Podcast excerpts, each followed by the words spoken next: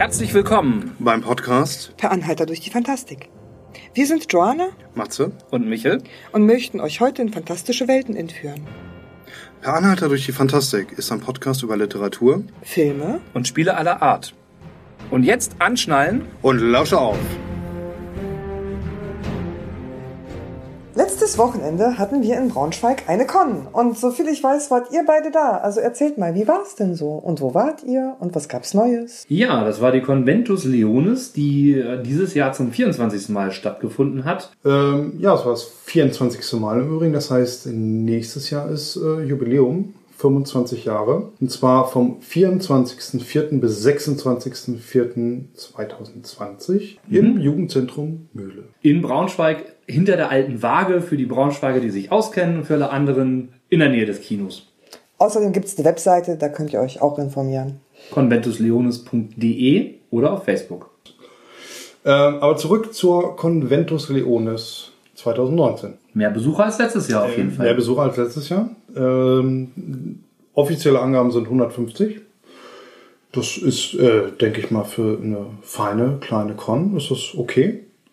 Ähm, Das Haus bietet auch Platz für allerhöchstens 300 Leute. Für alles, was größer würde, müsste man auch schon über eine neue Location nachdenken, die dann wahrscheinlich auch ähm, wesentlich mehr Aufwand genau. erfordern würde. Ja, was, was war denn alles da? Also wir hatten einmal den, den Uhrwerkstand, der ja schon die letzten Jahre immer da war. Ähm, die haben wieder einiges an Neuheiten dabei gehabt. Ähm, Und wir konnten zwischendurch den Patrick mal in die Besenkammer zerren. Stimmt, äh, das Interview solltet ihr schon in der Sonderfolge gehört haben.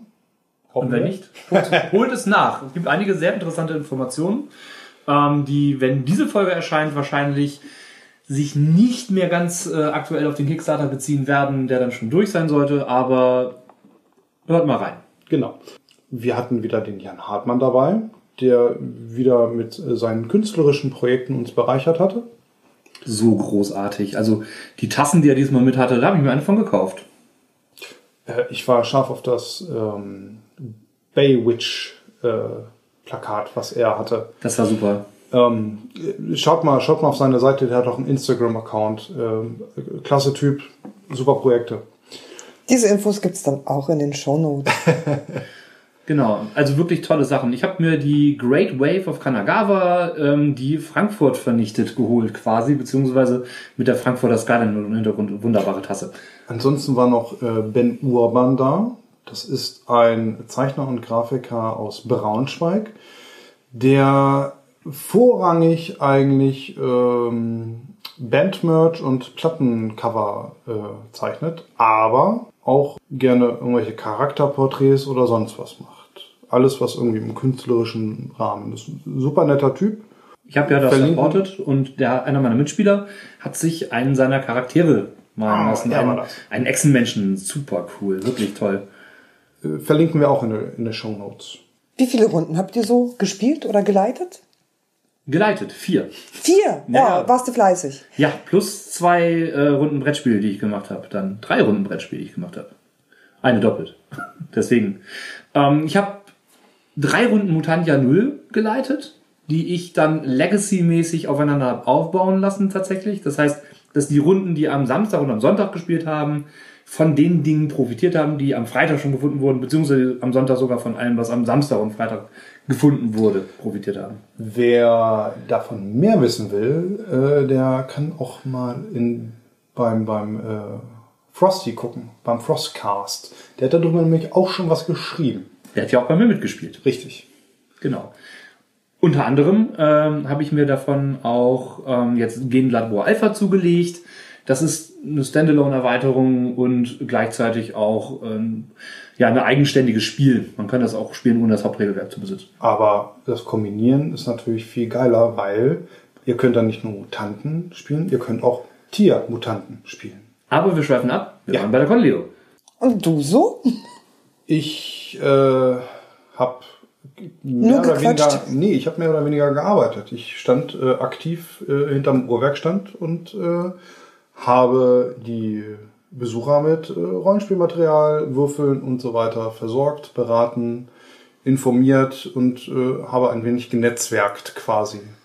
Das ist doch auch nett. Aber Ja. zum Spielen kamst du gar nicht. Nee, nee, ich hatte, ich, also es es ist aber nicht so, als ob ich nicht mehrfach das Angebot äh, gehabt hätte. Ne? Ähm, äh, Konstantin von, von dem äh, Freebooters Fate Support Miniaturenspiel, ähm, der im Übrigen drei eigene sehr, sehr geile Platten dabei hatte. Die man manchmal auf dem Boden Spiele sehen kann. Das wenn ist er sie korrekt. Ähm, der hat mich mehrfach dazu eingeladen, mit ihm zu spielen. Aber ich war ja nun mal für den Uhrwerk Verlag da und dann wollte ich die natürlich auch nicht allein lassen. Kenne Ja. ich. Ist zeitlich manchmal ein bisschen schwierig. Dann ist es dann schon ganz nett, wenn man im Auftrag des Verlags dazu kommt, zumindest eine Runde zu leiten, weil man supportet. Aber ähm, es, es geht mir oft auf Konto so, dass ich kaum zum Spielen komme. Außerdem muss man die Küche loben dieses Jahr. Das Essen war wirklich lecker. Also ich habe äh, ein vegetarisches Curry gegessen, das war total super. Und was ich auch total toll fand, war, dass die Leute rumgegangen sind, Bescheid gesagt haben, dass die Küche gleich zumacht, dass es das Mittagessen vorbei Ja. ist, wann es dann wieder Abendessen gibt. Das ist einem also wirklich am Spieltisch auch gesagt worden, damit man nochmal die Gelegenheit hat, sich was zu essen holen. zu holen. Genau. Gut. Ähm, das war im Übrigen ähm, von der Königsgard. Äh, Phoenixgard. Genau. Die Jungs, ähm, das ist quasi der Battletech-Chapter aus Braunschweig. Ähm, die Tasse war dieses Jahr übrigens auch besonders hübsch. fand Die, das war cool. Das war richtig toll. Ganz zufälligerweise, glaube ich, in den, in den Uhrwerkfarben. genau, außen schwarz und innen orange, in einem wunderschönen Farbton. Hat mir richtig gut gefallen. Ich ähm, habe schon sehr, sehr viele Kontassen und überlege mir deswegen sehr gut, ob ich mir tatsächlich dann immer noch mal irgendwie die Kaffeeflat mit Kontasse hole. Ich hatte auch eigenen Tee dabei, aber die Tasse war so hübsch, die musste ich mir trotzdem holen. Genau. Mit dem neueren Logo äh, sieht sie auch wirklich hübsch aus. Also macht sich auch als Ja. äh, Deko ganz gut. Ja, ansonsten ähm, hat die Conleo wieder viel Spaß gemacht. Achso, ich habe ja vier Runden geleitet, dreimal Mutant habe ich erzählt, Splittermond habe ich auch nochmal geleitet. Ist auch sehr viel angeboten worden. Und ähm, es gab auch einige Runden Star Trek. Star Trek Avengers von genau. äh, Dennis. Ja. Genau, das neue System. Damit waren dann insgesamt drei Mitarbeiter richtig vom Uhrwerk Verlag sogar Maus hat sich die Conleo zu Uhrwerk Con. Ähm, früher waren mehr Supporter von uns da. Ja, Ja, aber- na, also ich weiß, dass in Braunschweig viele Uhrwerk-Supporter dabei sind. Ne? So. Ja, ja. Aber in letzter Zeit habe ich das Gefühl, dass Uhrwerk sich ähm, ein bisschen breiter aufstellt. also mein Supporter-Account inklusive Mitarbeitern kam auf neun. Immerhin. Das ist schon nicht schlecht. Ja. Ja, Aber es sind ja auch viele tolle Systeme und vor allen Dingen ist Uhrwerk ja in den letzten Jahren so aktiv gewesen. Da kommt echt gut. ich glaube, ich glaube, es ist auch ein Unterschied äh, in den letzten Jahren gewesen, was die anderen Verlage mit den Supportern quasi angestellt hat, beziehungsweise wie sie die Systeme umgestellt haben. Ähm, früher waren mehrere Verlage immer präsent gewesen mit den Supportern. Ohne jetzt welche zu nennen. Jetzt mal von früher Fanpro zum Beispiel. Ne? Also das ist jetzt ja ein Verlag, der nicht mehr aktiv ist, aber Fanpro hatte eine sehr aktive Supporter-Crew, die ihre Systeme auf den Cons wirklich auch gut supportet und äh, untergebracht hat. Ja. Äh, Da können wir ja vielleicht auf einer anderen Folge einfach mal drüber reden. Ist das ein Thema, das euch so interessiert? Schreibt uns ruhig dazu. Ansonsten, äh, es gab auch ein bisschen Rahmenprogramm bei der Conleo. Ähm, nämlich ihr konntet Bogenschießen. Und Schwertkämpfen? Ja. Ist mal, ist mal eine Nummer, mal so ein anderthalb Händer zu schwingen. Ähm, und auch, also ich habe ich hab mit einem äh, selbstgebauten Langbogen geschossen. Ja, also wenn du den mal so achtmal ausgezogen hast und zielst, kriegst du schon lange Arme. Der Also- Bogen, der Bogen war größer als ich, ich bin knappe zwei Meter. Ja, Haben Sie was zur Pfundzahl gesagt? äh, ja, aber ich kann sie jetzt nicht wiedergeben. 40, 40 Pfund, 30 Pfund? Mag sein. Eher, eher ersteres. Ja, ersteres. Ja, das ist schon ganz schön ordentlich, das stimmt. Und ähm, die HEMA-Leute waren ja auch da, die sonst in der Mühle üben und haben angeboten, das vorzuführen, ne? Ja, Genau. Richtig gut. Genau. Ansonsten gab es natürlich wie immer eine Versteigerung, äh, ein Con-Quiz, wo nachher natürlich auch schön verlost wurde. Ähm, das wurde wie immer ganz gut angenommen, Mit dem Eintritt gab es auch ein Los, aber nur am Freitag, soweit ich weiß. aber nur am Freitag, genau. Genau. Alles in allem einfach eine schöne Runde Con. Ähm, ihr solltet euch einfach mal dahin bewegen. Nächstes Jahr. Ich bin echt gespannt, was sie auf die Beine stellen. Also es wurde gemunkelt, äh, es wird etwas Großes geplant. Kommt zum Conventus Leonis, sprecht uns da ruhig an. Wir freuen uns, mit euch reden zu können, mit euch, mit euch zu unterhalten, vielleicht auch eine Runde mit euch zu spielen. Sind wir immer für offen. Ich bin auf jeden Fall wieder dabei dann. Dieses Jahr habe ich es ja leider nicht geschafft, aber Ja. nächstes Jahr fest eingeplant. Dann spielst du bei mir mit. Unbedingt. Und ich spiele bei dir mit, Wolsum. Das können wir bis dahin sogar bewerkstelligen. Sehr schön. Sogar auf Deutsch, mit deutschem Regelwerk und allem, was dazu gehört. Wenn ich es in der Hand halte, dann Ja. Jetzt haben wir es auf Band. Jetzt habe hab ich, oh verdammt, ich habe was ausgeplaudert. Oh nein. Ja, Ja, genau. Dann nagel ich dich drauf fest. Ich habe doch schon mal ein Ticket. das ist, ja, ist gut so. Gut Ja, sehr so. schön. Das Ticket gab's ja zum GRT. Ja. total cool. Ja, cool. Genau. Ja, so viel zur Conleo erstmal. Genau. Ja, das war die Konlegung. Aber Joanna, du warst nicht da. Genau. Was hast denn du gemacht am Wochenende? Ja, ich war ähm, privat ein bisschen eingespannt, unitechnisch ein bisschen eingespannt und hatte relativ wenig Freizeit. Und als ich dann mal so eine Minute zum Durchatmen hatte, habe ich mir dann gedacht, oh, jetzt auf den Weg machen. Hm, das, dieses Jahr war das ein bisschen viel. Dafür habe ich aber die Gelegenheit genutzt und habe mal ein Buch zu Ende gelesen, was schon wirklich lange auf meiner, auf meinem Stapel lag, was ich eigentlich schon hätte letztes Jahr lesen wollen. Und ähm, endlich habe ich es geschafft. Und zwar habe ich von Tom und Stefan Orgel äh, Terra zu Ende gelesen. Worum geht's da?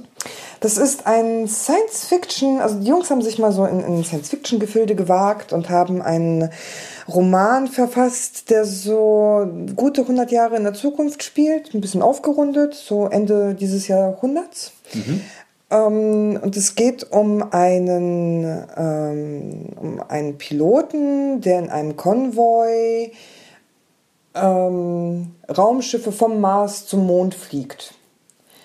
Also der Mars ist besiedelt, der Ja. Mond ist besiedelt, die Erde ist total überbevölkert, wir haben über 11 Milliarden Menschen und die klügsten Köpfe haben sich dann auf dem Mond äh, versammelt, haben dort eine künstliche Intelligenz entwickelt, die sie auch Noah nennen. Und äh, ja, dieser, dieser Jakarta, so heißt er, ist ähm, auf der Pequod. Die Pequod ist eines der Schiffe im, im Konvoi und der hat eine Schwester, die heißt Sal oder Sel. Und äh, sie ist ein Marshal, die auf dem Mond ähm, halt eben entsprechend arbeitet. Und er stellt fest, dass bei ihm so die Sensoren irgendwie nicht stimmen. Die Daten sind ein bisschen zu perfekt. Irgendwas Okay, ist mit ja. dem Container nicht ganz richtig. Und es stellt sich heraus, dass dieser Container mit äh, ähm, Terraforming-Bomben ausgestattet ist, Ah, okay. Die eigentlich nicht hätten da sein dürfen, also eigentlich auch nicht existieren dürften. Die wurden nämlich normalerweise dazu benutzt, um den Mars belebbar zu machen. Also man Ja. hat auf dem Mars Terraforming betrieben, um dort äh, eine Atmosphäre zu schaffen, damit die Menschen dort leben können, weil die Erde so überbevölkert ist. Und scheinbar sind dort äh, einige dieser Bomben abhanden gekommen, wie auch immer, und äh, er findet sie auf seinem Schiff wieder. Und das passiert so in den ersten Seiten und dann geht es halt eben darum herauszufinden, was los ist. Das heißt, es ist keine, keine äh, Science-Fiction-Action, es ist eher ein Trinkspiel oder Ein bisschen Intrige, ähm, viel Gesellschaftskritik. Okay. Also es, es hat schon ähm, so leichte Anwandlungen, die darin gehen, dass wir mit unserer Erde nicht ganz so umgehen, wie wir mit ihr umgehen sollten. Das ist auch eher Hard Science Fiction, also tatsächlich irgendwie, ähm, ich, ohne jetzt spoilern zu wollen, ob jetzt irgendwann vielleicht doch nochmal Aliens auftauchen, aber es startet schon eher so mit ähm, realistischen Entwicklungen, wie man sie sich von heute ganz gut weiterdenken könnte. Also nicht irgendwie ähm, Weit realistischer als bei Star Trek oder so, ja, oder finde Star ich Wars. schon. Was kann ich Durchaus. ja auch nochmal da reinfassen. Ja, okay, klingt Durchaus. interessant. wann kam der raus? Ähm, letztes Jahr. Ah, okay. Also ist noch relativ Mhm. frisch, relativ neu. Ich glaube so November, Oktober, November, also im Herbstprogramm auf jeden Fall. Lag bei mir jetzt sehr lange auf dem Stapel und Ich, ich glaube, das mit dem Stapel, das kennt jeder. Ja, ja. ähm, ich, bei Hard Science Fiction und Marsbesiedlung muss ich immer an The Expanse denken. Da gibt es ja auch eine Fernsehserie dazu. Ähm, hast du dich damit mal beschäftigt? So gar nicht. So gar nicht? Ich bin, was Science Fiction angeht, Science Fiction gehört eigentlich zu den Genres, also gelesen habe ich sie so gut wie nie. Ich war immer, immer der Fantasy-Typ. Ähm, gesehen, klar, natürlich habe ich Star Trek geguckt, natürlich habe ich Star Wars gesehen. Ähm, Stargate fand ich auch richtig super, so als Film. Aber ich war nie der Serientyp, der in, in diese Gefilde ging, weil es mir oft viel zu ähm, ich, ich weiß gar nicht, wie ich das beschreiben soll. Cyberpunk fand ich super. Also diese Mischform, wo es Mhm. zwar Richtung Science Fiction geht, aber sehr realistisch war. Oder zumindest auf unserem technischen Stand mit, mit Computern und künstlicher Intelligenz, wo das so gepasst hat. Ein bisschen dystopisch vielleicht auch dann. Das fand ich zum Beispiel super. Also sowas wie Equilibrium. Das sind so Filme oder Serien äh, oder Bücher, mit denen kam ich immer sehr gut zurecht, aber ich kenne nicht alles. Blade Runner. Blade Runner ist ein super Klassiker, den ich vergöttere. Aber äh, dann dürfte The Expanse äh, durchaus was für dich sein. Also du kannst natürlich auch gerne die Bücher lesen. Ne? Es gibt ja immer die, die dann doch lieber die Bücher lesen. Ähm, Großartige Serie und äh, von dem, was ich gehört habe, auch wirklich tolle Bücher. Die fehlen mir auch immer noch mal auf meiner Liste tatsächlich. Ähm, aber jetzt, wo du mir das Buch empfohlen hast, ähm, Terra, muss ich da wohl auch noch mal reinlesen. Das ist der erste Band einer Reihe oder ist das, ähm, oder ist das tatsächlich ein eigenständiger Roman? Es ist ein eigenständiger Roman. Ich bezweifle, dass es da eine Reihe geben wird. Ähm, als Erstling für Autoren, die sich normalerweise im Fantasy-Genre bewegen, ist das auch echt nett gemacht. Ähm, die, die beiden Autoren haben viel recherchiert, haben sich mit Leuten äh, unterhalten und sich beraten. Also unter anderem wird auch sehr genau ähm, darüber gesprochen, wie es zum Beispiel ist, wenn man anfängt, über Funk zu kommunizieren mit anderen Raumschiffen, wie lange die Versatzzeit ist, bis die Nachricht ankommt und wieder zurückkommt. Also da, die haben sich da schon Gedanken drüber gemacht und das ist sehr stimmig. Also es ist jetzt Ja, sehr schön. ähm, könnte tatsächlich äh, so sein, dass es irgendwann in 50, 60 Jahren oder 30 Jahren tatsächlich so oder weit ist. nächstes Jahr vielleicht, man weiß es nicht. Ja. Ja. Spätestens, wenn wir diese Erde verlassen müssen und woanders wohnen. Also die 11 Milliarden Einwohner werden wir nächstes Jahr nicht haben, aber also wie gesagt, das ist sehr realistisch und ähm, gut durchdacht. Überraschend gut. Klingt, klingt ja erstmal interessant, das Buch. Mhm, genau. Wie bist du genau auf das Buch gekommen? Wie bin ich darauf gekommen? Also ich äh, bin mit Tom Orgel und Stefan Orgel auf Facebook vernetzt, schon seit Jahren. Da haben sie, glaube ich, noch nicht mal veröffentlicht. Also Kennst, kennst du die über den Roten Dorn? Oder? ich kenne sie über den Roten Dorn, ich kenne sie ähm, eigentlich ursprünglich von der Leipziger Buchmesse. Und äh, ich bin so auf die aufmerksam geworden und habe sie einfach mal so kennengelernt. Und vor allen Dingen, weil Tom Orgel früher auch rezensiert hat. Also er hat im Endeffekt als Redakteur angefangen. Er hat für die Fantastic Couch geschrieben, wenn ich mich nicht irre. Oh Gott, ich hoffe, ich erzähle jetzt nichts Falsches. Aber er war auf jeden Fall Rezensent und ähm, hat äh, sich eigentlich einen Namen auch so aufgebaut. Und ich habe ihn halt auf der ähm, Leipziger Buchmesse kennengelernt. Man hat sich hin und wieder mal auch ähm, ähm, dann im, im Netz getroffen, zu gewissen Themen ausgetauscht. Und äh, ja, die Szene ist halt klein. Also die, die äh, Fantasy, deutsche Fantasy-Autorenszene an sich ist relativ klein. Und wenn man dann einen kennt und äh, sich auch persönlich mit dem trifft und man trifft sich dann auf Cons, dann kommt der nächste dazu und dann unterhält man sich und dann ist man relativ schnell in so einem Kreis drinne, wo man viele von ihnen kennenlernt. Und kurz darauf haben sie dann ähm, veröffentlicht und zwar war das Orks, Zwerge versus Orks.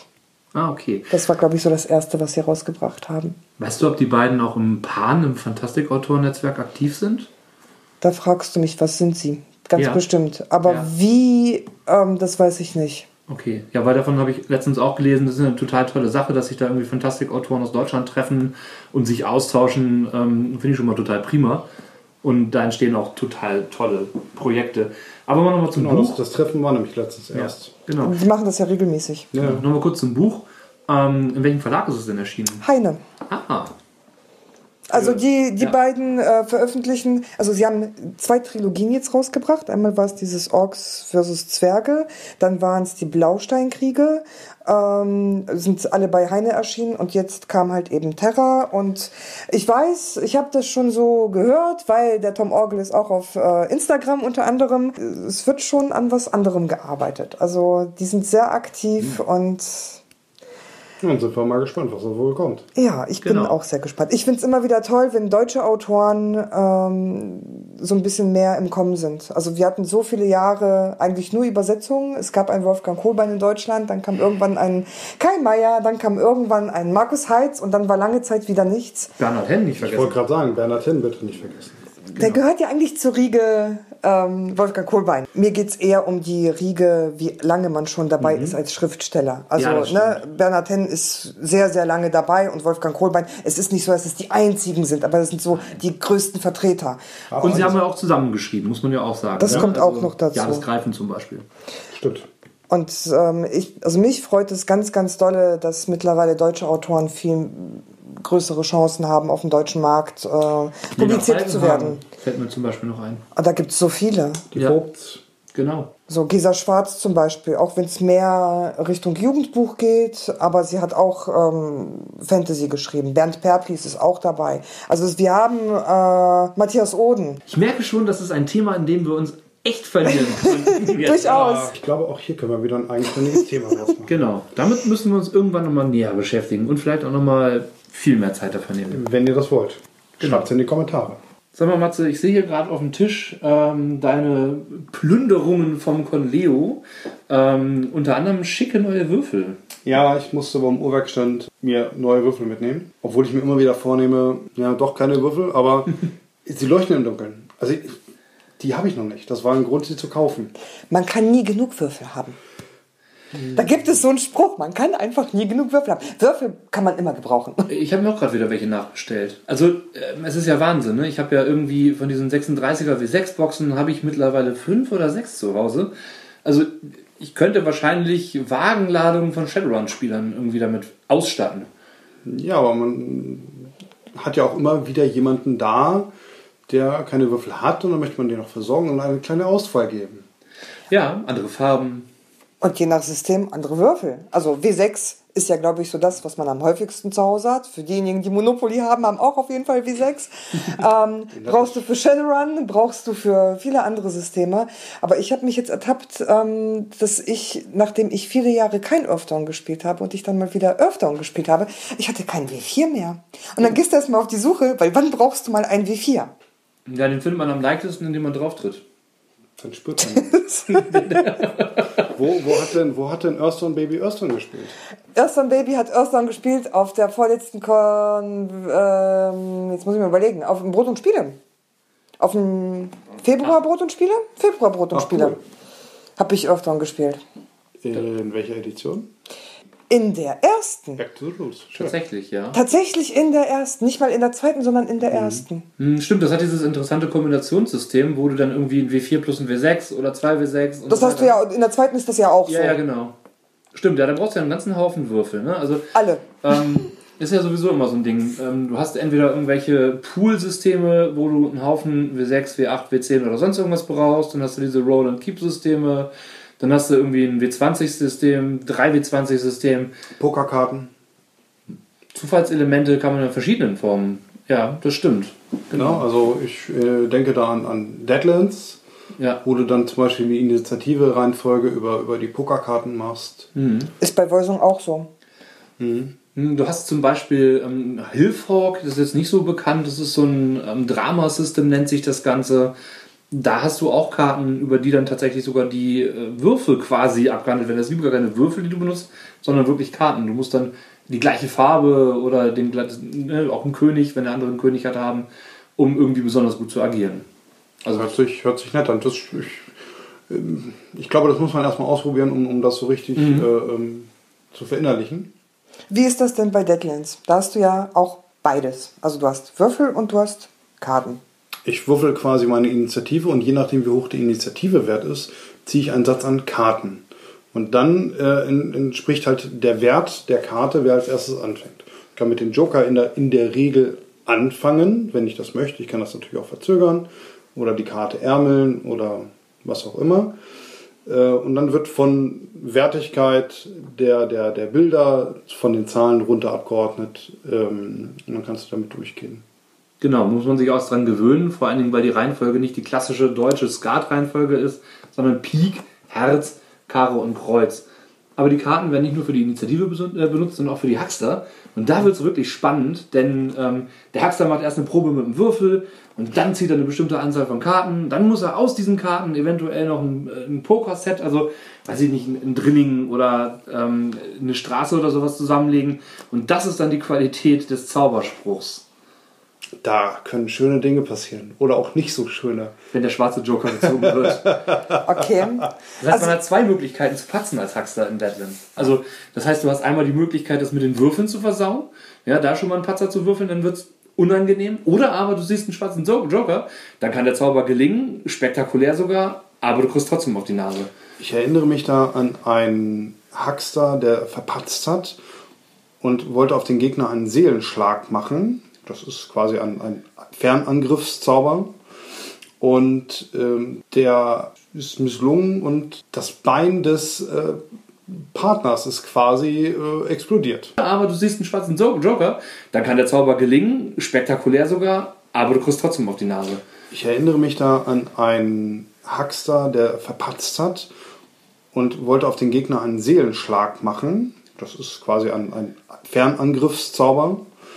Und ähm, der misslang, miss, ist misslungen und ähm, das Bein des äh, Partners ist quasi äh, explodiert.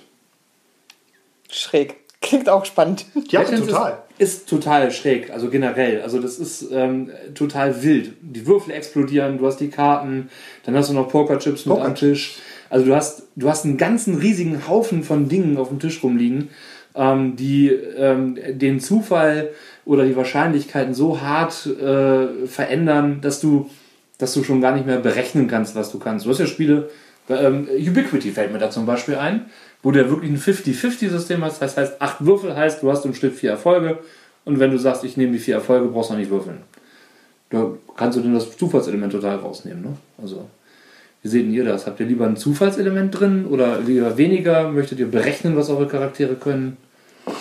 Ach, bei mir kommt das ganz stark drauf an. Das kommt ein bisschen aufs System drauf an, das kommt drauf an, ob ich eine Kampagne spiele oder keine Ahnung. Das ist immer.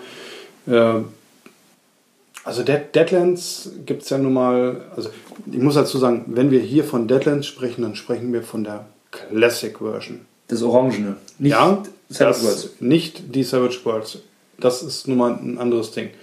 Aber das ist eigentlich schon ein ganz netter Vergleich, weil äh, wir die Savage Worlds äh, Version ein paar Mal probiert haben, getestet haben, auch beim Kickstarter mit dabei waren und so weiter und so fort. Und uns auch wirklich drauf gefreut haben. Aber es fehlt einfach ein Flair. Also mir fehlt, fehlt dieses ganze Drumherum, diese Pokerchips und eigentlich bin ich gar nicht so ein Freund davon, von diesem ganzen aufgeblähten, ich brauche hier was, ich brauche da was. Aber zu Deadlands gehört das mit dazu. Das ist äh, das Gesamtpaket, dieses Ambiente, was da mit, mitliefert und dieses pure Chaos, worauf du dich von vornherein einlässt. Und auch wieder so ein System, wo man wirklich einen Haufen Würfel braucht. Und zwar nicht nur einen Haufen W6 wie für Shadowrun oder die Genesis, sondern einen Haufen W4, W6, W8, W10 und W12. Dann noch ein W20 dazu und ähm, naja, so ich sag mal mindestens fünf von jeder Sorte, außer von dem W20. Das ist ja schon eine ganze Menge. Da kann man schon ganz gut Geld ausgeben. Ähm, früher haben wir das auch ganz oft gehabt, da haben irgendwie Leute am Spieltisch gesagt, fass bloß nicht meine Würfel an oder das bringt Pech oder legen ihre Würfel irgendwie besonders hin. Das sind meine! Die kriegst du nicht! Mein Lieblingswürfel! Also Ja, genau. Ich weiß, ich weiß noch zu der äh, 3W20-Zeit, sprich äh, DSA, ähm, die habe ich in der Hose getragen. Das waren meine, die waren auf mich eingestimmt. Tatsächlich, also ich kenne Spieler, die haben immer mindestens einen Würfel dabei. Und wenn ich bei mir in der Wohnung gucke, ich finde überall welche. Ich mache eine Schublade auf, ja, Besteckschublade und da finde ich einen Würfel. Also auf meinem Wohnzimmertisch liegen auch mindestens drei W10. Mindestens. Kann man immer gebrauchen. Aber wir würfeln auch, also wir sind da ja auch so ein bisschen verrückt. Wir sagen dann, wenn wir zum Beispiel Mario Kart spielen, na, mit welcher Figur fahre ich denn heute? Welches Fahrzeug ben benutze ich denn heute? Komm, das würfeln wir aus. Und dann nehmen wir ein W10 und würfeln das tatsächlich aus. Ja. Ist eine Entscheidungshilfe, so ein Würfel. Ne? Manchmal, manchmal ist es ja auch schon so, dass wenn man den Würfel in die Hand nimmt und sagt, ja, von 1 bis 3 gehe ich nach links, von 4 bis 6 gehe ich nach rechts, und man dann anfängt, sich zu wünschen, 4 bis 6, 4 bis 6, weil man irgendwie nach rechts gehen will, dann hat man die Entscheidung ja getroffen, hat den Würfel in die Hand genommen und brauchte ihn eigentlich gar nicht. Ja. Also das muss ich mir merken. Das nächste Mal, wenn ich einkaufen gehe und vom Ja. Joghurtregal stehe, ich brauche einen Würfel. Weil ich stehe vom Joghurtregal und kann mich nicht entscheiden. Kannst du ja auch als Würfel-App nehmen. Ne? Ja, ist auch okay. Aber ich, ich habe es dann lieber haptisch und äh, ja, in ich echt, in klein. Hast du. Lieblingswürfel? Ich habe einen Lieblingswürfel. Ich habe hab mir für Voisung auf einer äh, Spiel habe ich mir sowohl Würfel wie auch Münzen gekauft, die steampunkig sind vom, vom Design her. Die auch so ein Mhm. bisschen gepasst haben, mit ein bisschen Tentakeln dran. Und äh, die benutze ich sehr gerne. Die Münzen sind richtig toll, die benutze ich gerne als Token. Ja. Und äh, brauchst du nämlich bei Voisung auch zum Beispiel. Und äh, die Würfel sind 2W10 äh, im Steampunk-Style. Klingt so ein bisschen nach Q-Workshop. Ist es auch. Ah, hab ich's auch gewusst. Ja, das ist so ein Hersteller, die tatsächlich wunder, wunderschöne Wür äh, Würfel machen. Manche von denen mag ich am Spieltisch als Spielleiter nicht so gerne sehen, wenn Spieler die benutzen. Das kann ich sehr gut verstehen, weil, also ja, sie machen, also ich habe noch keinen hässlichen Würfel von denen gesehen. Sie machen wirklich super schöne Designs, aber ich kann manchmal die Zahlen einfach nicht ablesen. Es ist nicht möglich.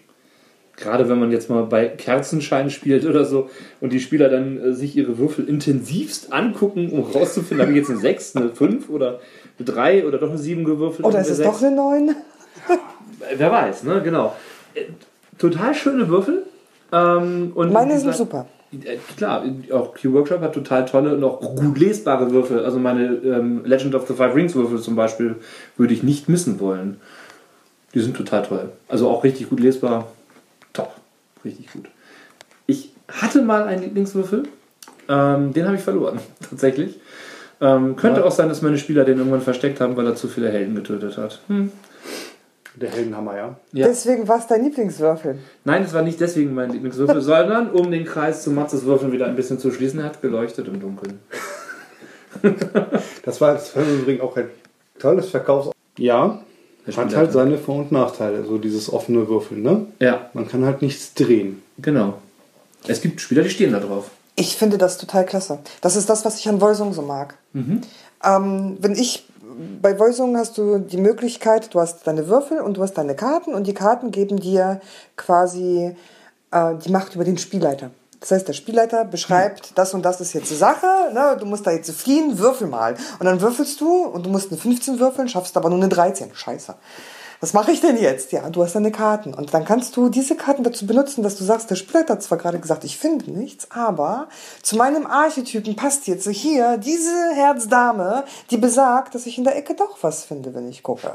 Und äh, damit kann man so quasi selber Spiel leiten. So ein bisschen Ja. dem Spielleiter ähm, entgegenwirken und eigene Zufallselemente mit einbauen. Und äh, ich finde, Spielleiterschirme ähm, an sich sind ja ganz nett, wenn man im System noch nicht so fit ist, man ein paar Regeln und Tabellen braucht. Aber ich finde offenes Würfeln richtig klasse, weil ansonsten habe ich das Gefühl, es ist Willkür dabei. Vor allen Dingen, wenn es eine Runde ist mit einem Spielleiter, den ich nicht kenne. Naja gut, ein bisschen Willkür im gewissen Maße hat man ja sowieso oft gefühlt beim Spielleiter. Ähm, wenn da so ein Spielleiterschirm steht, kann man ja nicht hinterschauen. Ist die Frage, ob das gut oder schlecht ist, weil man als Spielleiter damit ja vielleicht auch mal das Unabwendbare abwenden kann. Genau das äh, meinte ich. Ja. Ähm, bei mir wären unzählige Helden oder Charaktere schon äh, über den Jordan gegangen, wenn ich nicht den einen oder anderen Würfel gedreht hätte. Ähm, nicht, nicht, weil ich es nicht durchziehe und weil ich meine, die brauchen jetzt eine Schonfrist, sondern äh, weil ich finde, dass in, in unkritischen Situationen, die nicht selbst hervorgerufen werden müssen, nicht unbedingt ein Charakter sterben muss und ich un, unzufriedene Spieler am Spieltisch haben muss. Es, Es, kommt, kommt, auf die Situation immer drauf an. Dummheit muss bestraft werden, meines Erachtens. Ich finde, es kommt auf das System an. Bei Voisung zum Beispiel, Entschuldigung, dass ich so viel über Voisung rede, aber das ist das, bitte. wo ich so am häufigsten im Moment leite. Da ist es zum Beispiel so, der Charakter stirbt wirklich, kann nur dann sterben, wenn er sich bewusst dazu entscheidet, äh, auf alles oder nichts, also auf alles oder nichts zu gehen. Ähm, nennt sich Wabank. Das heißt, der Spielleiter sagt, du, wenn du das machst, es kann ganz schön böse enden. Die Wahrscheinlichkeit ist, dass du es schaffst, quasi bei Null. Willst du dieses Risiko wirklich eingehen? Und nur dann, wenn der Spieler sagt, ja, ich gehe dieses Risiko ein, ich weiß, ich bin mir dessen bewusst, dass ich jetzt beim nächsten Wurf sterben kann. Nur dann kann das auch wirklich passieren. Ansonsten kann es nicht passieren. Ich als Spielleiter würfel wirklich nur, wenn es sein muss. Und in meiner Runde ist es auch so, aber ich weiß, dass meine Spieler gerne ein bisschen würfelfaul sind. Ähm, die würfeln auch nur, wenn es wirklich sein muss. Ansonsten belohne ich gutes Rollenspiel. Das sollte man immer belohnen. Also ich kenne Spielleiter, die dann sagen, das kannst du mir noch so gut beschreiben, dafür gibt es keinen Bonus, würfel gefälligst. Ja, so. Und wenn du scheiße würfelst, hast du Pech gehabt. Ähm, da kannst du dich noch so ins Zeug hängen. Ähm, also klar, gibt Leute, die können das Rollenspiel nicht so gut ausspielen, die benachteilige ich dann natürlich nicht. Aber ich äh, gebe das gerne als Alternative. Also ich sage mal bei mir in den Runden, wer sich auf einen Kampf einlässt, muss wissen, dass man in einem Kampf umkommen Richtig, kann. genau. Wer ähm, der Meinung ist, eine steile Klippe hochzuklettern, ohne vorher Sicherungsseile oder sowas anzubringen, muss wissen, dass man bei sowas ums Leben kommen kann. Und das überlasse ich auch tatsächlich dem Zufall. Ähm, ich bin in letzter Zeit immer stärker ein Freund davon geworden, auch offen zu würfeln, ähm, weil ich auch glaube, dass der Spielleiter auch einen Teil der Regelmechanismen für sich beachten muss, einfach der Fairness gegenüber. Und als Spielleiter kann man ja immer noch mal an den Werten drehen, ne, im Zweifelsfall. Also statt an den Würfeln drehe ich lieber daran an den Hitpoints oder an sonstigen irgendwelchen Werten von den Gegnern. Oder entscheide, dass die Gegner vielleicht dann doch nicht unbedingt den finalen Schlag ausführen, sondern sich über ihre Gegner lustig machen oder sowas. Oder einen Malus kriegen. Genau. Es kommt halt immer darauf an. Wenn ich jetzt äh, eine Gruppe habe, die das System nicht kennen, also gar nicht kennen, was ich jetzt gerade leite, ähm, und sagen wir mal aus Verständnisproblemen etwas nicht vorbereiten, weil sie zum Beispiel die Welt nicht kennen oder das Regelsystem nicht kennen, das nicht einschätzen können. Das sind Momente, wo ich dann so etwas nicht bestrafen möchte, indem etwas Schlimmes passiert. Da drehe ich dann tatsächlich an den Würfel und sage, das hat jetzt mal ganz schön knapp noch so geklappt. Ja. Vielleicht solltest du das nächste Mal das anders machen. Ja, ähm, Deswegen stelle ich gerne solche Fragen, wenn ich das System nicht kenne. Wenn ich jetzt die drei Meter runterspringe, ist das tödlich oder ist das eher so, stecke ich das weg und laufe dann weiter? Ne? Ja, da gibt es ja echt ganz viele unterschiedliche Systeme. Ähm, aber nochmal zu diesen Würfeln. Was haltet ihr denn von Spezialwürfeln für Spiele? Ich denke da zum Beispiel an Star Wars Edge of the Empire. Ich finde es völlig in Ordnung, wenn es für ein System Würfel gibt. Ähm, ich finde es aber schlecht, oder eigentlich ist es, ist es so, ein, so, ein, so ein Geldgrab, in Anführungsstrichen, wenn ich sie haben muss, um es zu spielen. Ja, da gibt es jetzt auch wieder Möglichkeiten, dass ich mir irgendwelche Würfel bastel oder keine Ahnung was. Ich denke an deine ersten Feldwürfel. Ja, die wurden beklebt. Das, das, Fate. war, das war kreativ. ne? Fate war auch tatsächlich das erste, woran ich gerade gedacht habe. Aber bei Fate kann man ja auch sagen, alles was gerade ist oder 1, 2 ist das, 3, Ja. 4 ist das. Ja, ja, ne? Ich wollte gerade sagen, die sind relativ leicht zu emulieren. Ähm, bei gerade so Edge of the Empire oder auch bei den neuen Legend of the Five Rings, da fällt das schon viel schwerer. Wo man das auch ganz leicht emulieren kann, ist zum Beispiel Mutantia 0. Da brauchst du ja nur W6 und drei verschiedene Farben. Das sind unterstützende Würfel, das ist was anderes. Das ist, äh, ähm,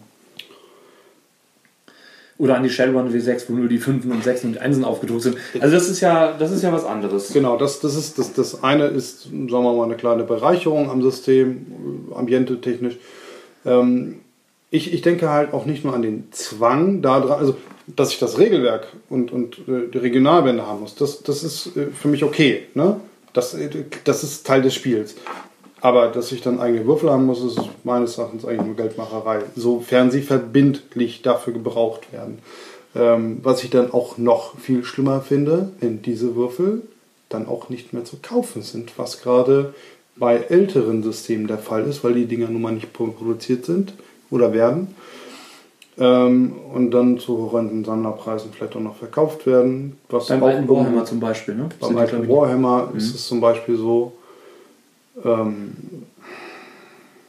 weiß ich nicht, finde ich, finde ich nicht gut. Jeder soll sein Geld verdienen, das ist absolut, aber dann doch lieber mit anderen Sachen, spielbereichernde Sachen. schöne Karten, schöne Bücher, tolles Artwork. Richtig. Alles das, was man gut am Spieltisch einsetzen kann. Und was man eventuell auch weglassen könnte, außer dem Grundregelwerk oder ähnlichen Sachen natürlich. Ähm, Genau. Gehört für mich dazu. Ja. Wenn ihr einen Würfel wärt, welcher Würfel wärt ihr? Das ist so eine Frage, die ist super. Die ist, die ist super, darüber muss ich nachdenken. Ich sage jetzt mal W30. Du bist der W30, das ist Ja. schön, ja. Was, was macht dich zum W30? Ich habe meine Ecken und Kanten. Ja, aber der W30 ist relativ rund. Ich wollte gerade sagen, je mehr ist Ecken und Kanten es hat. Ja, ich bin, ich bin kein, ich bin Ja. kein pieksiger W4. Nee, das stimmt. Ich bin facettenreich. Da, gute Antwort. Joanna, was wärst du für ein Würfel? Es gibt nur eine einzige Antwort auf diese Frage. 42. Ich wollte gerade sagen 42, das war Die mir klar. 42, das ist die einzig richtige Antwort, ja. Der W42, ist der schon erfunden? Ach, Können wir uns den bitte irgendwo, patentieren irgendwo, lassen? irgendwo bestimmt. ähm, ja, ja, klar. Äh, ich glaube, ich wäre ein W100. Du rollst zu Tode? Oder? Naja, n- nö, aber, ähm, Also so rund bist du jetzt auch nicht. aber ich mag Prozente. Also ja, genau, super. Mal so ein bisschen was anderes. Ich weiß ja von dir, Michel, ähm, dass du da ein bisschen mehr Wert drauf legst oder einen etwas anderen ähm, Blickwinkel hast. Aber von dir, Matze, weiß ich das so gar nicht. Und zwar spiele ich gerade darauf an, dass wenn wir bei Michel so eine Runde haben, wir dann gerne ein bisschen tiefer in das Thema eintauchen als nur in das Rollenspiel selbst. Aber es gibt dann zum Beispiel passendes Essen, die passende Musik, die passende Beleuchtung. Ähm, wie stehst denn du so dazu? Ich esse gerne. ähm, Tun wir alle? Tun wir alle.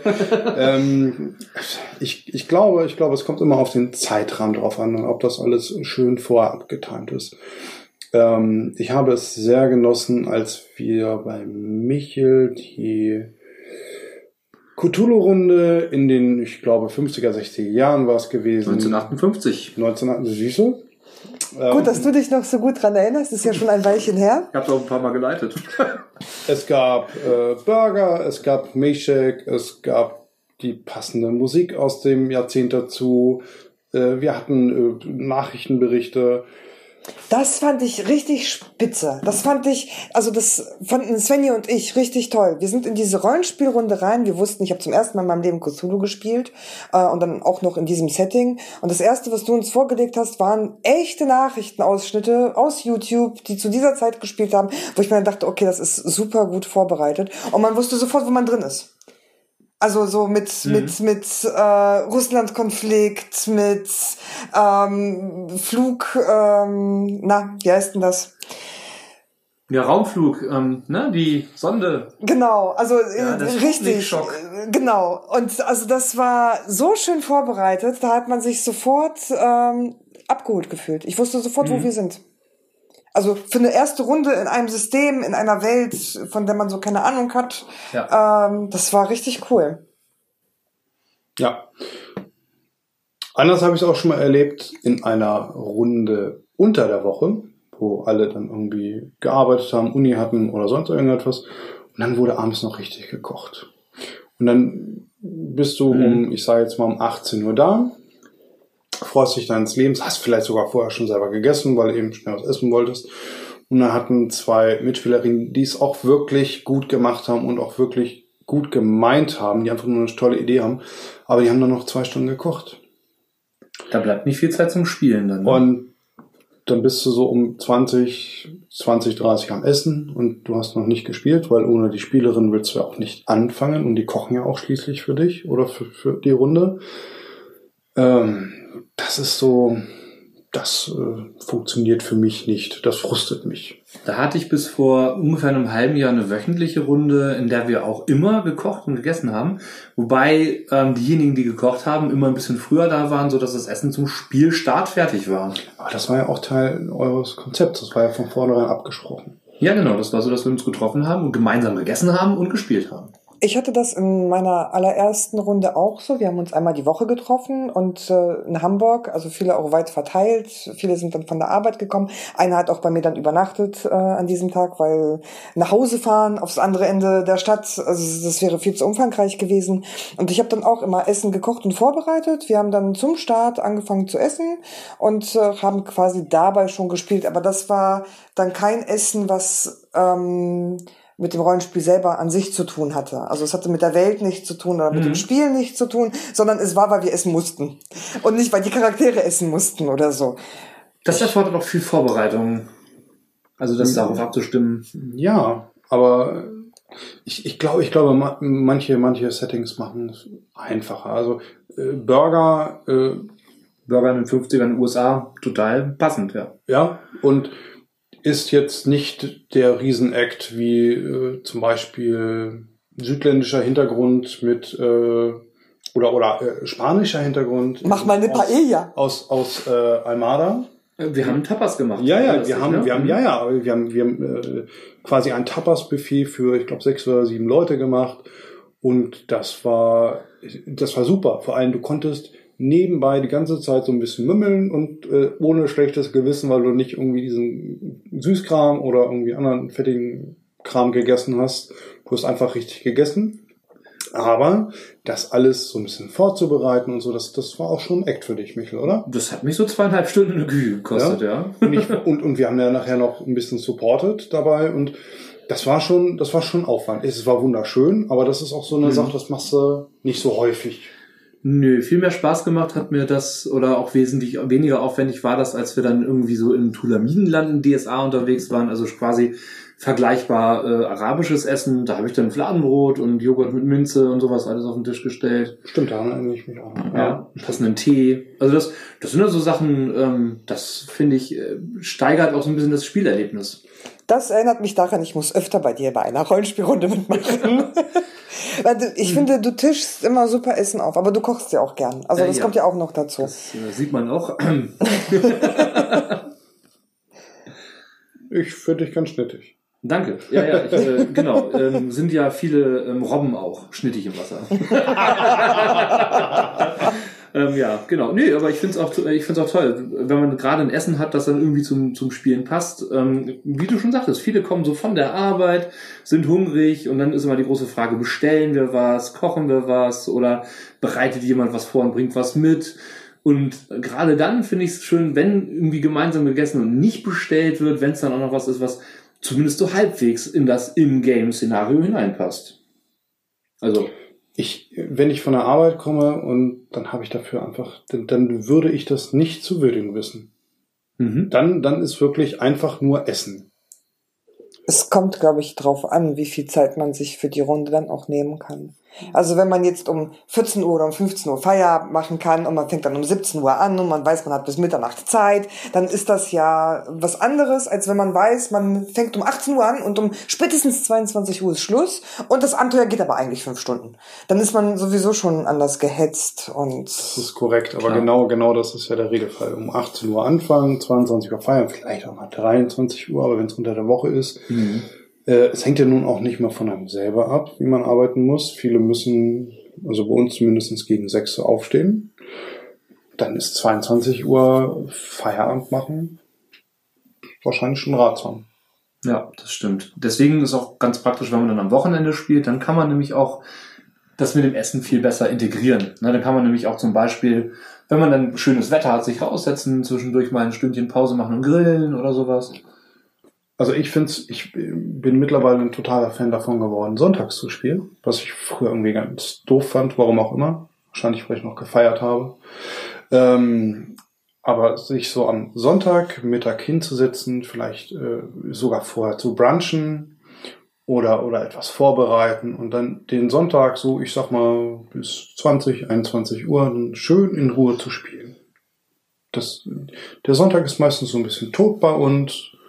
Und dann hast du den richtig schön genutzt und richtig einen schönen Wochenabschluss gehabt. Entspannt ja auch, ne? Dann, Absolut. wenn man dann gemeinsam isst und so weiter, das Ja. bereitet dann ja so ein bisschen auch sozial darauf vor. Oftmals, wenn man sich unter der Woche trifft, habe ich so das Gefühl, man kommt gar nicht dazu, sich über Dinge auszutauschen, die mit dem Rollenspiel erstmal nichts zu tun haben. Und so ein gemeinsames Essen vorher, so am Sonntag, ich glaube, das ist einfach mal so, ein, so eine Möglichkeit, sich auszutauschen und äh, ein bisschen die anderen ja abzudaten, was gerade bei einem selber los ist und passiert. Und dann stört einen das auch gar nicht mehr so sehr am Spieltisch.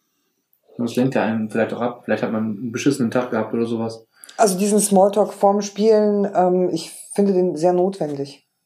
Ansonsten kommen dann so Sachen, wenn zwei Personen da sind, die sich länger nicht gesehen haben, die aber sich was zu erzählen haben, die sind dann beim Spiel gar nicht dabei. Also es ist schon ist schon ganz nett, wenn man dann, äh, wir kennen es ja selber, wenn wir uns hier auf den Podcast alleine vorbereiten, wie oft wir dann erstmal anfangen, oh, wir müssen jetzt über dieses Thema reden, aber vorher sind dann andere Sachen erstmal wichtiger. Also das ist ähm, ganz normal und ich finde das Formspiel ähm, auch gut, weil dann hat man hinterher den Kopf frei und kann sich wirklich aufs Spiel konzentrieren.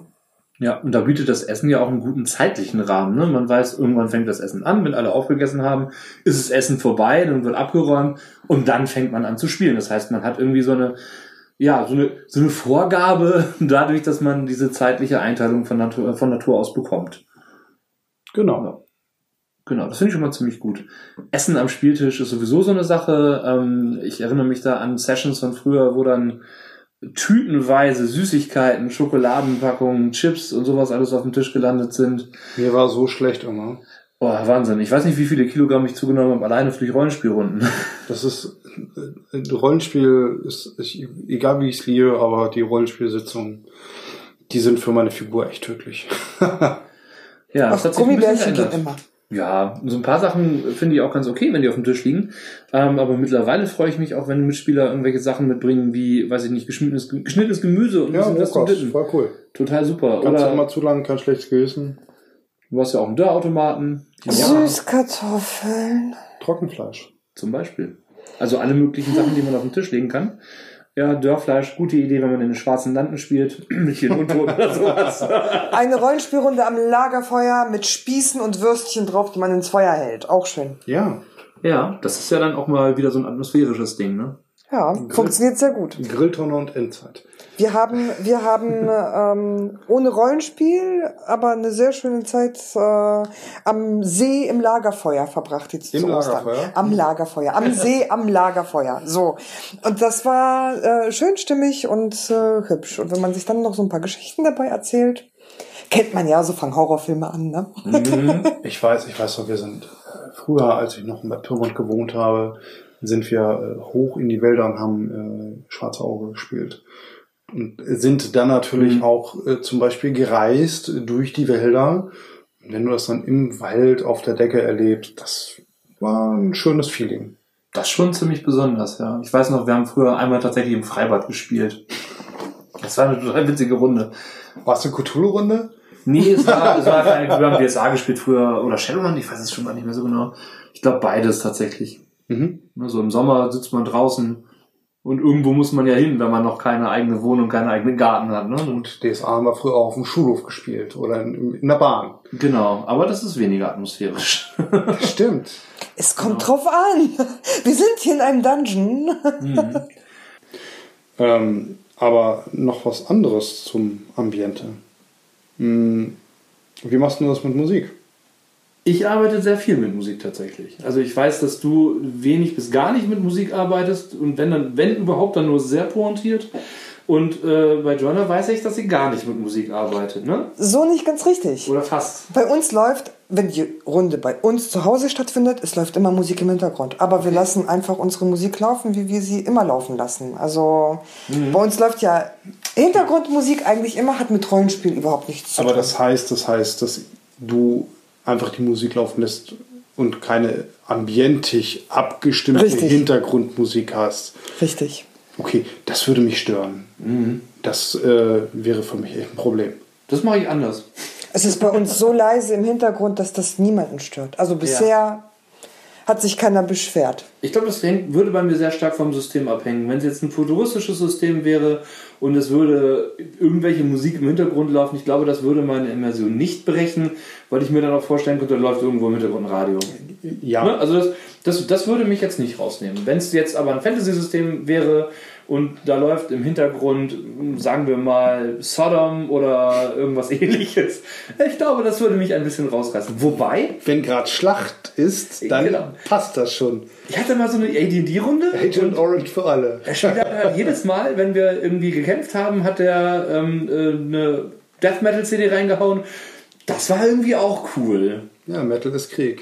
Ja. nee, aber ansonsten arbeite ich sehr gerne mit Hintergrundmusik. Ähm, tatsächlich Soundtracks von Spielen eignen sich verdammt gut dafür. Und unsere Freunde, die Erdensterne. Die darf man aber auf gar keinen Fall vergessen. Das ist auch, sag ich mal, 70% dessen, was dann bei mir läuft. Also, Die Erdensternmusik ist aber auch wirklich, wirklich toll. Und du hast mittlerweile so einen großen Fundus an ähm, Genres, in die du das verpacken kannst. Ja. Das ist wirklich ähm, ganz, ganz toll. Thematisch geordnete CDs sind sowieso das, was bei Erdenstern der absolute Bringer sind. Ja? Wenn ich jetzt weiß, ich mache ein Abenteuer ähm, Science Fiction, dann nehme ich halt die Into the Grey oder die Silizium raus. Ja, das sind da die Science Fiction Tracks drauf. Oder ich nehme ähm, für ein Reiseabenteuer in der Fantasy nehme ich die Into the Green. Wenn es dann irgendwelche Turner, äh, Turniere oder irgendwelche anderen Sachen geht, dann hole ich halt die Into the Red raus und und und. Also ähm, das Ritual von, von der Into the Dark hat Matze, glaube ich, schon ein paar Mal gehört. Läuft. Läuft, ne? Und dann immer, wenn es angespielt wurde, wussten sie schon, oh, oh, oh, oh, oh. Jetzt das geht's los, jetzt geht's los. da passiert was, was nicht gut ist. Aber das, Weil, weißt du, was das Schlimme ist? Einfach nur dein, dein, dein Grinsen in der Kombination. Und dann, und dann, geht, dann geht der Stift schon in die Hose und der Arsch auf Grundeis. Das fand ich bei Kusulu aber auch so toll. Mhm. Erst hören wir da die ganze Zeit diese 50er Jahre Musik, ne? Das war ja Waren die Top 100 von 1958. Bis Genau. auf ein Lied. bis auf ein Lied und Das Svenny hat's gefunden. Ja, ich weiß, das äh, war Aber Sven. Svenny ist ja auch, was das angeht, äh, extrem. Der kann dir jeden Song mit Ja und Länge nennen. Aber ähm, wir hören diese 50er Jahre Musik und das passte so stimmig und plötzlich wurde es düster. Und ich wusste, oh scheiße, jetzt passiert was. Und dann hast du instant eine Gänsehaut. Und das ist äh, besonders. Ja, das funktioniert. Ähm, ich bin ja nun jemand, der fast nur auf Cons leitet. Und das ist auch mitunter einer der Gründe, warum ich mich gar nicht so richtig mit den Hintergrundkulissen, also mit der Hintergrundmusik beschäftige, weil ich finde, es gibt nichts Schlimmeres, als mit vielen Menschen zum Beispiel in einem kleinen Raum zu sein, die also in verschiedenen Settings Rollenspiel spielen, ja. Ähm, und dann hat einer Hintergrundmusik an. ja, das Das ist anstrengend. Ist ja störend. Also für ein paar Minuten mag das gehen, wenn man sagt, keine Ahnung, wir machen gerade mal ein Intro, dafür brauche ich dreieinhalb Minuten Musik oder sowas. Das ist tolerabel, aber auch nicht cool. Also es kommt drauf an, aber auf Cons, also ich glaube, das Schlimmste, was ich auf einer Con mal erlebt habe, war auf einer Redcon irgendwann frühe 2000er, ähm, wo wir in dieser Schule waren, in einem Klassenzimmer mit neun Spielrunden. Das war in Dortmund noch, ne? Das war in Dortmund noch. Neun Spielrunden in einem Klassenzimmer, wo 25 Schüler Platz haben. Und wir waren da mit 45 Mann drin oder so. Also das war, du konntest mit deinem Gegenüber nicht sprechen. Es war so laut. Es war nicht, du konntest keine vernünftige Runde machen. Und was ich auf der Nordcon zum Beispiel ganz toll finde, ähm, wenn ich dort leite, dann leite ich immer unter der Redaktion Fantastik. Und das heißt, wir haben unseren eigenen Raum. Und in diesem Raum sind maximal zwei Runden, wenn überhaupt. Und meistens teilen wir uns das so auf, dass äh, jeder, der wirklich eine Supporterrunde hat, äh, hat er den Raum für sich. Und das ist, dann kannst du machen, was du willst. Da kannst du auch Musik spielen, dann kannst du Das ist cool. Das sich richtig das austoben. ist dann ja auch ein, ein, ein Premium-Zustand, sage ich Richtig. jetzt mal. Ähm, dann ist es ja nicht das klassische Con-Erlebnis, dass du einfach mit vielen Menschen in einem Raum spielst. Deswegen habe ich ja gerade Genau. das negative Extrem und das Ja, positive Extrem genannt. Ne? So. Aber wie gesagt, also ähm, Cons sind ansonsten meiner Meinung nach selten dafür geeignet, vor allen Dingen, wenn du wie auf der Conleo oder auf der FeenCon in einem Saal spielst, wo du zwar viel Platz hast, aber trotzdem deine 10, 15 Klar. Runden. Also Ich mag beides. Ne? Also ich mag sowohl die Con-Runden gerne, aber ich, ich leite auch total gerne zu Hause. Ich bin so ein klassischer Heimmeister, glaube ich. Ähm, also ich leite tatsächlich auch lieber bei mir zu Hause, weil ich da irgendwie nochmal mein ganzes Zeugs zusammen habe und genau weiß, was ich wo finde, was ich brauche. den Flipchart. Hey, das ist die Erfindung des Jahrhunderts. Super geil. Groß eingesetzt und ganz, ganz toll. Auch danke nochmal an alle, die mich da beschenkt haben. Coole Sache, auf jeden Fall. Ähm, kann man Karten draufmalen, kann man Informationen draufschreiben, Flowcharts draufmalen, also sehr viel einsetzbar. Stammbäume. Die, Stammbäume, Stammbäume, genau. die wichtigsten Informationen. Ne? So, also es ist schon, hat schon Vorteile sowas. Also Ich für meinen Teil kann jetzt nur sagen, ich nutze das selber nicht. Also Mhm. keine dieser äh, Mittel.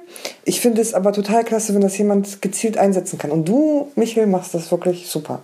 Danke. Ja, gut, ne, Präsentationen oder irgendwie sowas in der Richtung, ähm, ja, mache ich ja schon länger oder häufiger. Ne? Also ich, wenn man, wenn man, wenn man irgendwie Seminare gibt ab und zu, dann, dann weiß man irgendwie solche Medien nochmal einzusetzen. Ne? Es kommt natürlich auch auf das System an. Wenn ich jetzt eine Voicing leite, Ja. kann ich schlecht irgendwelche Nachrichtenschnipsel aus dem 17. Jahrhundert bringen. Ähm, schwierig, ja. Eben. Stimmt, klar.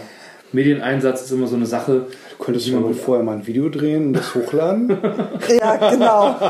Also ich erinnere mich da an Rollenspielrunden, wo Spielleiter sich die große Mühe gemacht haben, tatsächlich sowas wie Intro-Videos oder sowas für ihre Runde zu machen und dann aus verschiedenen Filmen, keine Ahnung, irgendwelche Figuren zu nehmen, die dann die Charaktere darstellen ähm, und das dann zusammenzuschneiden, noch mit einer Hintergrundmusik. Ähm, Ich- Wir, wir haben ein für Shenron habe ich das mal erlebt, das war super krass. Wir haben ein Intro für unsere äh, Supernatural-Runde. Auch sehr geil. Ja. Ich finde es schon bemerkenswert, wenn ein Spielleiter sich die Mühe macht und wenn wir jetzt in so einem Fantasy-Setting sind, von wegen, ihr erhaltet ein Pergament, ja, da kommt ein Bote. Und wenn derjenige wirklich ein Pergament bastelt, ja, mit hier, diese Nachricht bekommt ihr, ne? Lest mal selber. So.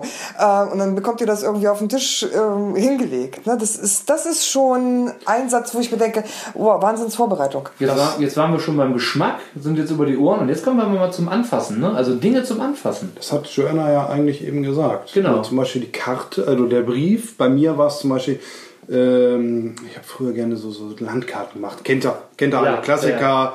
Kaffee rein und dann irgendwie ein bisschen im Ofen trocknen lassen und dann ist das schön zerbröselt und sah sehr, sehr alt und gebrechlich aus, was es dann auch irgendwo war. Bisschen angezündet am Rand noch. Ja, so. na klar. Angekokelt. Ah, ja, herrlich, genau. Ähm, Ich erinnere mich da an unsere DSA-Runde. Da habe ich euch diese komischen Tränke gegeben in der Box mit einem Schlüssel und einer Kerze und einem kleinen Brief und Ja, ja. Ähm, genau. Und äh, Karteikarten. Karteikarten von den Industries, was bei so, so äh, lang geplanten, also jahrelangen geplanten äh, Kampagnen durchaus sinnvoll ist, weil Ja.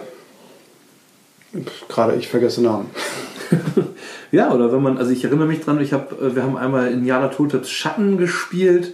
Ähm, da haben wir in einer Gartenhütte von einem Freund gespielt und ähm, die haben die ganzen Wände vollgeklebt. Das sah ein bisschen aus wie in dem Film Beautiful Mind. Das heißt, wenn da jemand reingekommen wäre, ähm, das hätte jetzt auch eine Hütte eines Verschwörungstheoretikers sein können. Also ähm, wir haben dann irgendwie ähm, rote Bänder von NSC zu NSC gezogen, so Verbindungslinien, ähm, Zeitungsartikel aus den 20ern, CSI Gartenhütte. CSI Garten, das war schon sehr geil. Also, ähm, Schön das, authentisch. Das ist, ja genau, und das baut halt echt krass Atmosphäre auf, ne? Muss man dazu sagen. Was haltet ihr denn von Kauf? Also das, das, die Beispiele, die wir eben hatten, das waren ja alles Handmade-Sachen, selbstgemachte Sachen. Was haltet ihr denn von dem Zusatzmaterial, was man nicht zwangsläufig zum Spielen braucht, aber was unterstützend dafür ist? Also ich habe, ähm, ich bin mir jetzt nicht sicher, ob wir vom gleichen sprechen, aber meine letzte Earthdown-Runde, da haben wir ein Parlane-Abenteuer zum Beispiel gespielt. Und das war auch die Parlane-Box und die hast du aufgemacht und da drin waren unter anderem Briefe, die für das Abenteuer notwendig waren. Da konntest du dir was aussuchen. Ähm, du bist in der Runde zu einer Verkäuferin gegangen und die hat gesagt, hier, ich habe hier Folgendes zu kaufen, da kannst du dir was kaufen. Was hättest du gerne? Es gibt Pergament A, B, C und D. Wenn du die Box nicht hast, kannst du das natürlich auch vorlesen oder selber vorbereiten. Wenn du die Box hast, kannst du auch sagen, hier ist das Pergament, bitteschön. Und dann kriegt der Spieler das Pergament, was halt ein gekauftes, nicht selbstgemachtes Ding ist. Aber ich bin mir jetzt nicht sicher, ob es das ist, wo Darauf ist es beantwortet teilweise die Frage. Aber ich meinte jetzt zum Beispiel ähm, Übersichtskarten über, ich sag jetzt mal, äh, gewisse Zustände, wie äh, betäubt, vergiftet, vergiftet 1, 2, 3, gibt es ja Zustandskarten. Zustandskarten quasi. als gibt's, gibt's Beispiel. bei, kenne ich jetzt aus, von Splittermond oder auch von Pathfinder gibt es das Die- glaube ich die, auch. ja, Die- genau.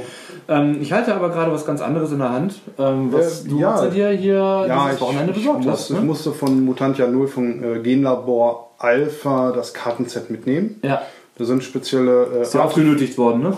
Das wurde total genötigt. Ich, äh, Ja. ich habe es, glaube ich, äh, haben wollen, bevor es da lag. Egal.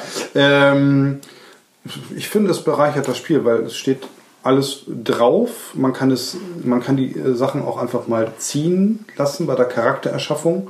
Ich mach das mal auf. Mach das mal auf. Gucken wir mal rein. Also, wenn man sich sowas mal anschaut, so mal beispielhaft, ähm, ich habe hier eine Menge Karten in der Hand, das ist ein ganzer Stapel. Ähm, ich habe zum Beispiel so Tierkräfte, das ist für Genlabor Alpha. Ähm, da kann man dann irgendwie so zufällig ermitteln, welche Tierkräfte man hat, zum Beispiel sowas wie amphibisch. Ja, oder ich habe Mutationskarten, da stehen auf Rückseite Mutationen, dann habe ich sowas wie Monstermeister. Wenn ich so durchblätter, habe ich Artefaktkarten, coole Dinge, die ich finden kann. Ähm, das ist schon eine ganze Menge. Genau. Also ich kann das, ich, ich kann auch den Spieler einfach ziehen lassen.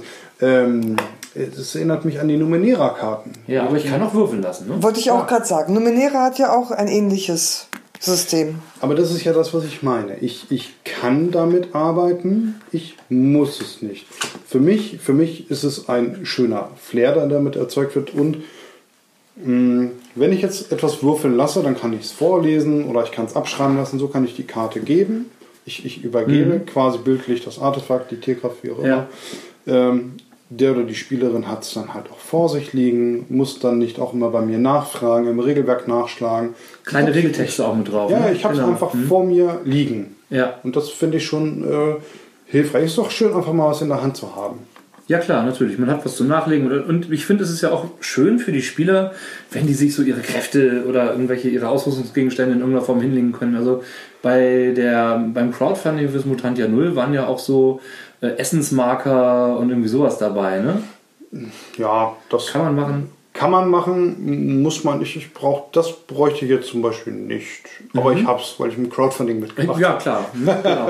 Man kann ja auch mit normalen Tokens arbeiten. Also es gibt ja so viele Systeme, die ähm, mit Tokens arbeiten. Bei Voisung hast du sogar Voisung eigene Tokens. Ich weiß, wenn wir aber über Gummipunkte sprechen, egal in welcher Form, du benutzt ja zum Beispiel Pokerchips, Oh. ähm, die man als, als Ersatz verwenden kann. Also man muss ja nicht immer auf das spezielle Material zugreifen, wie die Würfel, die eigens dafür hergestellt wurden, sondern man kann ja auch mit, mit gängigen eigenen Mitteln Viele machen ja Strichliste für gewisse Sachen. Ja, ich kann ja zum Na, Beispiel so. auch Lebenspunkte oder bei Splittermond Fokus mit Pokerchips nachhalten. Ne? Also es ist ja, ich muss ja dann nicht immer auf dem Charakterbogen rumkritzeln oder wegradieren, bis er irgendwie durch ist. Da gibt es aber auch mittlerweile schon äh, so, so Boards, die Ja. äh, zur Unterstützung. Die sehen sehr, sehr geil aus, das muss ich einfach mal so sagen. Googelt nach Spiegelkinder. Großartig. Das macht die Claudia Heinzelmann. Die macht so unter anderem für Shadowrun ähm, äh, Lebenspunkte-Marker-Boards oder für Splittermond Fokus-Boards, wo man dann mit hübschen blauen Steinchen nachhalten kann, was ist verzerrt, was ist erschöpft, was ist äh, noch im Pool. Oder auch für Deadlands Munitionsmarker. Also total großartige Sachen. Ne? Also Ich, ich, finde, ich finde es völlig in Ordnung, solange das nicht ausartet, wie äh, die ein oder andere Person könnte das vielleicht noch kennen von früher, DSA 3 Zeiten, Lanze, Helm und Federkiel. Oh ja, da erzählst du was. Das, also anfangs fand ich das ziemlich cool, weil du so eine Visualisierung hattest, was trage ich eigentlich wo. Ja, und nachher ging es dann aber darum, dass du dir Kärtchen selber gebastelt hast. Ich, ich habe das noch so um 2008 hatte ich einen Spielleiter gehabt. Die, wir haben um 2004 haben wir die, die Auckland-Trilogie äh, auf 4.1 äh, gespielt. Und weil wir eine Expedition ja waren oder weil wir in den Auckland unterwegs waren, wollten wir damit spielen. Und hey, das ist echt tragisch, wenn du dann so ein, so ein Lastentier mit hast und das Lastentier ist dann weg und vorher würdest du natürlich gefragt, wollt ihr alles in den Dungeon nehmen und dann ist der Esel weg. Ja. Ähm, Aber zur Visualisierung? ja, aber es war, es war, also auf der einen Seite war das natürlich tragisch, weil du gesehen hast, dieser ganze Karten, Kartenstapel inklusive Esel ist weg. Ähm, auf der anderen Seite kannst du dir nicht vorstellen, wie viel Spielzeit da drauf ging, um das alles äh, abzuhandeln und ähm, wie viel Zeit der Druck und äh, das alles gebraucht hat. Also, ich glaube, das geht schöner. Und da ich, ich bin auch kein Freund davon, irgendwie Gegenstände zu verwalten und äh, natürlich, es gibt, es gibt Sachen, da hilft das. Ne? Ja gut, Ressourcenmanagement ist ja sowieso immer so eine Frage in Rollenspielen. Wie viel will man da wirklich haben? Welchen Sinn und Zweck erfüllt das? Also, äh, weiß ich nicht, in Situationen, wo die Charaktere sich größtenteils in Städten oder zivilisierten Gegenden aufhalten, muss ich kein großes Ressourcen. Da muss ich nicht wissen, wie viel Energieriegel jetzt der Troll-Straßensamurai in seiner linken Hosentasche trägt, Aber ich hätte gerne einen groben Überblick damit, wie viele von diesen Dingern er sich so ungefähr leisten könnte, wenn er Automaten in der Nähe hat. Ja, aber wenn ich überlege, ich habe ja einen Lebensstandard Genau. und dann ist da halt eben Standardessen dabei. Ja. Super Sache. Ja gut, aber wenn ich jetzt eine Möglichkeit habe, gerade für Spiele, wo ein Ressourcenmanagement vielleicht auch eine Bedeutung hat, Mutant ja null, wenn du im Ölland unterwegs bist und wo es tatsächlich auf jede einzelne Dose Hundefutter oder ähnliches ankommt, die du dann auch in der Tasche trägst, pff, durchaus äh, ganz nett, wenn man dann irgendwie so ein paar Kärtchen hat, die das repräsentieren und man dann eventuell äh, ja, physikalisch, also wirklich am Spieltisch auch sieht, wie die Ressourcen langsam schwinden. Also bei Mutantia Null ist das ähm, sinnvoll und notwendig. Genau. Wenn du so Systeme hast, wo es aufs Geld überhaupt nicht ankommt oder wo es egal ist, dann brauchst du sowas ja gar nicht. Also es ist ist wie, wie so oft, es kommt aufs System an. Du hast ja aber auch in Videospielen zum Beispiel, es gibt so diese Videospiele, muss ich auch immer so lachen. Du hast denjenigen, der vollgepackt ist, der ist vollgepackt bis zum Erbrechen, fast alle Plätze sind belegt und du hast Grenze 500 Kilo, ja, als ja. Berserker und dann nimmst du eine Feder dazu, die wiegt ein Gramm und du bist plötzlich überlastet. Ne? So ähm, gibt's auch schöne Memes zu, ist äh, relativ witzig und ähm, das ist dann so ein bisschen übertrieben. Und wenn man wirklich anfängt, äh, in jedem System äh, das Management äh, penibel genau zu berechnen und mehr Zeit dafür aufzubringen als fürs Spielen selbst, weil es nicht spielrelevant ist, ähm, weiß ich nicht, ob man das dann haben muss. Also meiner Meinung nach nicht. Genau. Hilft dir, hilft dir, würden dir solche Spielkarten zum Beispiel zur Übersicht nicht helfen? Wie gesagt, es kommt aufs System an. Bei Mutantia 0 ähm, finde ich das äh, passend, weil es äh, zentrales Spielelement ist. Und was ist zum Beispiel bei Sachen wie Dungeons and Dragons, wo es die Zaubererkarten gibt oder die Zauberkarten gibt? Das heißt, wo du dir deine Zaubersprüche als einzelne Karten neben deinem Charakterbogen legen kannst. Würde dir das da helfen? Du musst ja die als Zauberer die, die äh, Zauber memorieren. Das heißt, du kannst dir ganz genau rauslegen. Ich Dreimal Feuerball. Dreimal Feuerball oder Durchaus. Also du hast das ja auch, wenn, wenn du zum Beispiel Earthdown spielst und du musst dir anfangen, deine Zauber zu weben und du hast ja deine Matrizen, in die du das webst, dann ist das ja auch sinnvoll. Bei, bei Earthdown ist es jetzt nicht so viel, dass man den Überblick verlieren kann, aber sobald es anfängt, mehr als drei zu sein oder vier zu sein, ähm, musst du dir ja schon genau überlegen, habe ich das jetzt schon gemacht? Muss ich da jetzt noch einen Zwischenschritt einschieben? Muss ich das jetzt tappen oder was auch immer? Also es kann hilfreich sein. Vor allem, wenn du irgendwas hast, was wirklich äh, über mehrere Runden geht äh, und verschiedene Stufen hat. Weil ich, ich erinnere mich nämlich noch an eine Pathfinder-Kampagne, wo wir die Königsmacher gespielt haben. Ich hatte einen Hexenmeister. Der war zwar erst Stufe 12 oder so, aber in Stufe 12 kann der schon ganz schön viel zaubern. Ähm, und ich habe schon immer wieder den Überblick verloren, äh, welche, wie viele Stufe 3 Zauber habe ich denn heute zum Beispiel schon mal an dem Tag gewirkt. Ähm, Von den ganzen Talenten mal abgesehen. ne? davon mal ab. Aber äh, ich meine, sagen wir ehrlich, ist es eine Hilfe. Ich könnte mir natürlich auch aus der, aus der Pathfinder-Datenbank die Sachen äh, für den privaten Gebrauch, für mich als äh, Schmierzettel rausdrucken und machen und tun. Aber hey, die Karten sind schon toll. Also diese Zauberkarten finde ich total klasse, zumal da ja auch so ein bisschen der kleine Regeltext draufsteht. Ähm, bei Splittermond mache ich das zum Beispiel auch so, dass ich mir die Zauber für meine Charaktere einmal ausdrucke aus dem Buch. Man hat ja das PDF. Genau. Das ist ja auch tatsächlich einer der Gründe, warum es das PDF dann kostenlos gibt, damit man eben sagen kann, ich drucke mir eben diese eine Seite aus, schneide mir meine Zauber auf, klebe es mir auf den Charakterbogen, dann muss ich nicht jedes Mal ein Buch nachschlagen. Das ist aber tatsächlich einer der Gründe, warum ich mittlerweile Holz, also Totholz, sprich Papier und die PDF-Version mir oftmals Ja. hole, weil ich dann einfach Sachen rauskopieren kann und sie dann habe. Genau. Auf jeden Fall. Also wir können, glaube ich, festhalten, ähm, dass es eine gute Hilfe ist, wenn man sowas hat. Dass es das nicht unbedingt geben muss für ein System. Ähm, und wenn es das nicht gibt, dann kann man sich selber basteln. Ja, natürlich, aber es ist halt eine Ergänzung. Man kann, man muss aber nicht. Ne? Und wie gesagt, es kommt aufs System an. Ja. Was ist das nützlichste Prop oder der nützlichste Gegenstand, den man nicht braucht, aber haben kann, den ihr besitzt oder den ihr nutzt? Da du das so allgemein sagst äh, und weil ich es in jedem äh, Rollenspiel benutzen kann, Brettspiel und äh, Tabletop, ist es mein Würfelbrett. Ja. Ja. Würfelbrett ist total geil. Ja. Würfelbrett, Würf Würfelbecher ist eine super tolle Erfindung, auf jeden Fall. Ja. Ich benutze, äh, wie schon erwähnt, ich habe mir diese wunderbaren Münzen mal gekauft und die benutze ich dann gerne als Marker für alles Mögliche.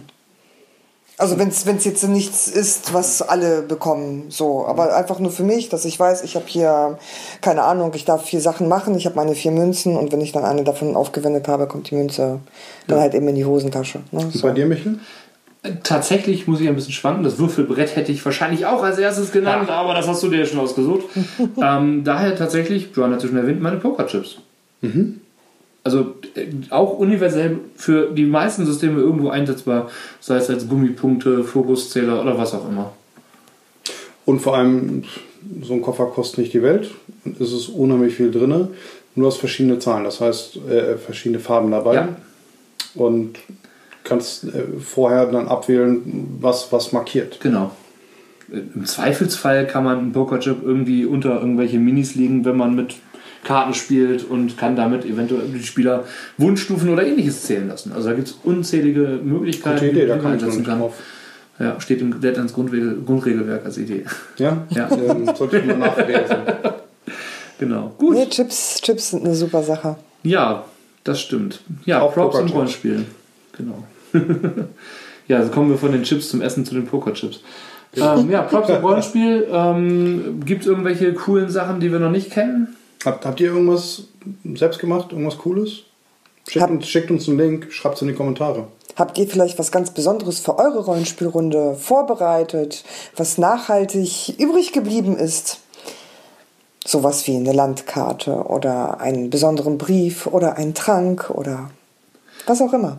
Habt ihr schon mal einen Audiofile vorbereitet, irgendwelche Sachen aufgenommen oder Musik selber gemacht, vielleicht fürs Rollenspiel? Oder habt ihr vielleicht tatsächlich ein kleines Video gedreht oder sowas? Lasst es uns wissen. Wir sind sehr gespannt und neugierig auf eure Ideen. Genau. Ja, Und ich glaube, damit können wir auch einfach mal die Folge 2 abschließen. wow, Folge 2 schon. Krass. Puh. Und, noch, und die haben uns immer noch nicht zerfleischt. Ähm, ja. Wow, Erstaunlich. ich habe jetzt Hunger. Also, Ich glaube, ich muss weg. ich hoffe, wir konnten euch ein wenig unterhalten und es hat euch gefallen. Und wir hören uns spätestens bei Folge 3, wenn ihr möchtet. Hört bei uns rein, dann gibt's wieder was für euch aufs Ohr. Genau.